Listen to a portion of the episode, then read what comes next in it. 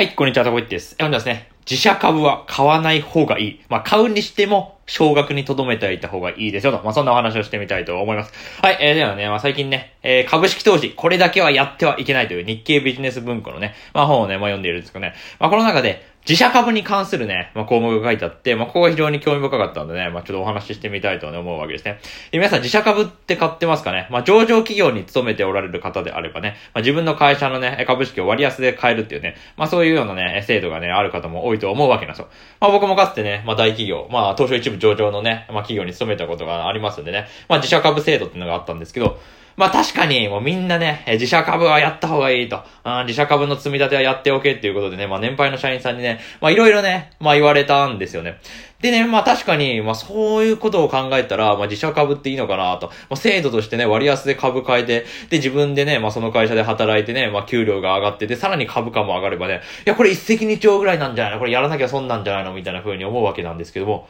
いや実はね、これ自社株はね、買わない方がいいよと。まあ、買うにしてもね、最小限に留めておいた方がいいよという、えお話がね、まあ、この本に書かれていたんで、まあ、今日ちょっとね、えそれについて具体的にお話をしてみたいと思うわけですね。でね、まずはじめにじゃあ自社株のね、ちょっとメリットをね、ちょっとお話をね、していきたいと思うわけですね。はい、自社株を買うメリットですけど、まあ大体ね、まあ4つぐらいあるのかなというところでね、本にね、4つね、自社株を買うメリットがね、挙げられてるんですね。で、1点目が、愛社精神が高まって、一生懸命働くようになるんで、まあ本人の給与も上がりやすいっていう、まあそういうお話ですね。まあ確かにね、自分の会社のね、まあ株式をね、持っていたらですね、まあ自分が頑張れば、で、さらに自分が頑張って利益がね、会社に上がれば、で、それで株価も上がるわけなんで、えそういう会社にね、え対してね、コミットしようっていう、会社のために頑張ろうっていう愛社精神がね、え育まれるようになるわけですからね。まあそれね、かなりのね、メリットじゃないのかなって思うわけですね。で、さらには自分がね、頑張ってですよ、それで会社の利益に自分の頑張りが反映されて、で、株価も一緒に上昇すれば、もうね、自分の資産っていうのね、増えていくわけじゃないですか。で、どんどんね、会社も発展していけば、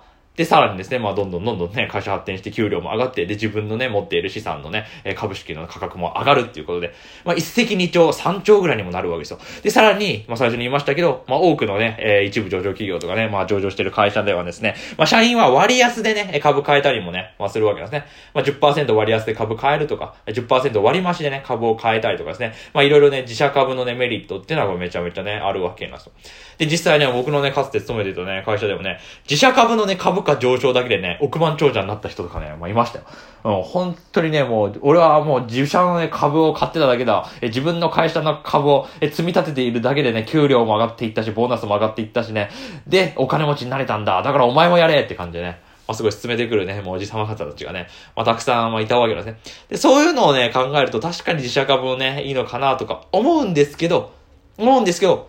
まあ、それはね、ちょっとメリットだけ、いいところだけ見すぎじゃないですかってお話なわけなんですね。え、実際自分のね、勤めてる会社がね、まあ、好調で利益も上がって、で、株価も上がるっていうね、ことは限らないわけなんですよ。たまたまね、たまたま自分の勤めている会社の株価が上がって業績が良かったら、まあそれは一石二鳥ぐらいにもなりますけど、それ以上でこれリスク大きいでしょってお話をですね、今日したわけですね。ってことで自社株を買うね、デメリットを、ね、まあ次お話ししていきたいんですけどね。まあこれね、まあ単純ですよ。もしね、え自分の勤めてるね、会社の株価が冴えなかったら、これ地獄ですよってね、お話なわけなんですね。え、だってね、自分の勤めてるね、まあ、会社の業績が上がんなくてね、で、株価もずっとですね、下がんなかったですよ。上がんなかったですよ。もう会社停滞して、で、自分の給料も上がんないで、で、さらに株価下落で自分の資産も減るっていうことで、もう30区ぐらいになるわけなんですよ。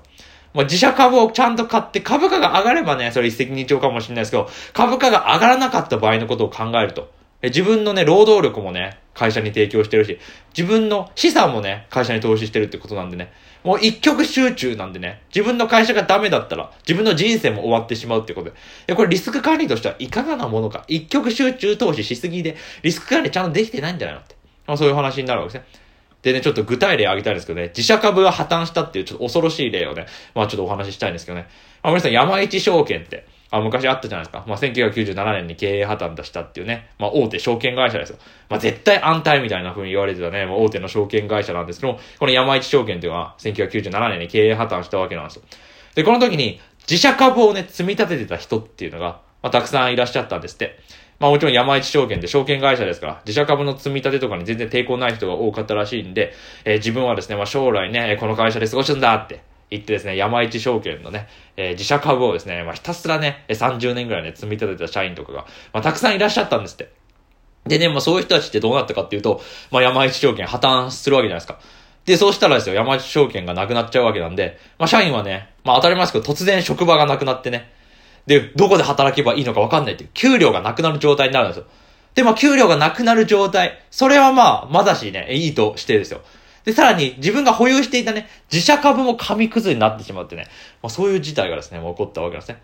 だってね、経営破綻しちゃうわけですからね。まあ、自分の勤め先の山一証券がなくなって、で、さらにね、その山一証券にですね、自社株いっぱい持ってたとしたら、それ全部紙くずになるわけですからね。相当ショックですよね。入社以来30年間コツコツとですね、山一証券のためにね、汗水垂らして働いてコツコツと自社株をね、積み立てた人とかいたらしいんですけど、もう金融資産の大半が一瞬で紙くずになったわけですよ。で、それでさらに職も失うってことで、もう最悪ですよね。もう20区どころか30区ぐらいですよね。なんで、え、愛社精神が強くて真面目に働いてきた人ほど報われなかったっていう事例がこの山一証券の破綻なわけなんですよ。え、だからですね、まあ一般的なね、今のね、日本企業、まあ株価が上がってね、え、お前も自社株やっとけ、みたいな風にね、言う人いるんですけど、もうそういう人たちはただただ運が良かったっていうね、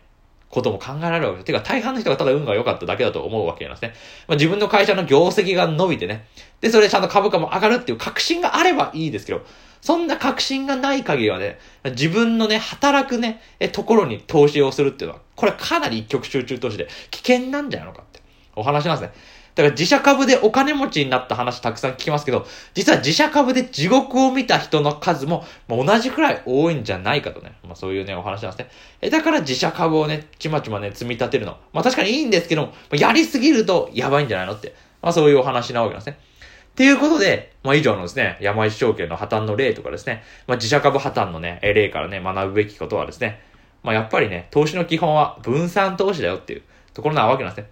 給料をもらう会社、あと自分の資産を運用する会社、この二つは絶対分けておいた方がいいというね、まあそういうお話になるわけですね。まあ自社株を買うなとはね、まあ言いませんよ。まあそれはもちろんね、自分の会社がこれからね、成長していって、で、その恩恵に預かろうと思ってね、えちょっと割安なね、制度ですね、え自社株を買うっていうのはね、まあそれは資産形成においては、まあいいことではあると思うわけなんですけど、まあ、全部の全部、自分のね、資産のポートフォリオをすべてね、自分の会社に委ねてしまうのは、もういかがなものかなと思うわけですね。てか、そもそもね、自分の勤め先の会社の株買うわけですから。そもそもそこに勤めている時点でね、労働力提供して給料をもらってるわけですから。えそもそもそこの会社にはね、自分の労働力を投資しているわけですね。で、自分の労働力を投資している会社に、自分の資産もね、それ投資するっていうのは、これはね、人生のポートフォリオっていうのはこれ分散できていない。集中しすぎだと。まあそういうお話になるわけなんですよ。え、だからですね、僕らが学ぶべきことは、働きやすい会社と株を買うべき会社は別であるということですね。まあ理解しておく必要があるわけですね。まあ、要は就職先と投資先はね、別なんですよね。働く先は働く先として考えて、投資先は投資先として、それは別で考えましょうと。まあ、そういう話になるわけですね。でね、まあ、これ余談なんですけどね、まあ、一般的にね、まあ、従業員に手厚い待遇をする会社が株主にとっていいとはね、限らないわけですね。だって従業員がね、楽に働いてて、これ給料がね、高いっていうことはですよ。これ株主にとってはこれあんまり良くないことなわけですよ。え株主にとっては、まあ、従業員はですね、たくさん働いてたくさん利益を上げてほしい。無駄な金は使わないでほしいと。まあそういう理屈なわけなんですよ。だから働きやすい会社に勤めて、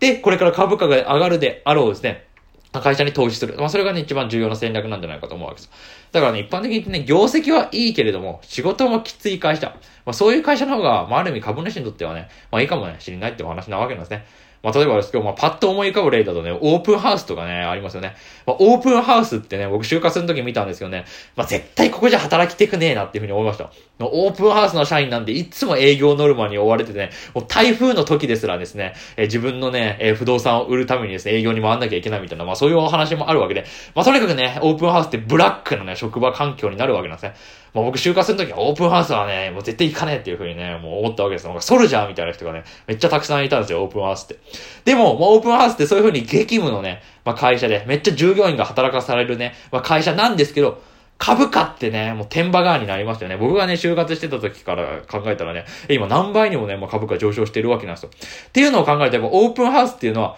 こう就職する会社ではないかもしれないんですけど、まあ、株を買うべき会社だったなとね、今考えるとね、思うわけなんですね。まあ、仕事がきつくてね、ブラックな職場環境かもしれないんですけど、もまあ、株主にとってはオープンハウスではいい会社ですね。だからそういうふうにね、自分の会社がね、株主にとっていい会社なのか、従業員にとっていい会社なのかっていうのをしっかりと見極めて、自社株をね、買うのかどうかとか、どこで働くかっていうのをね、考えると。まあ、これはいいんじゃないですか？と、そんなお話でございました。はい。ということで、本日は以上になります。面白かった方はね、ぜひチャンネル登録、いいね、等々よろしくお願いします。ということで、えー、自社株についてのお話でございました。えー、本日は以上です。ご清聴ありがとうございました。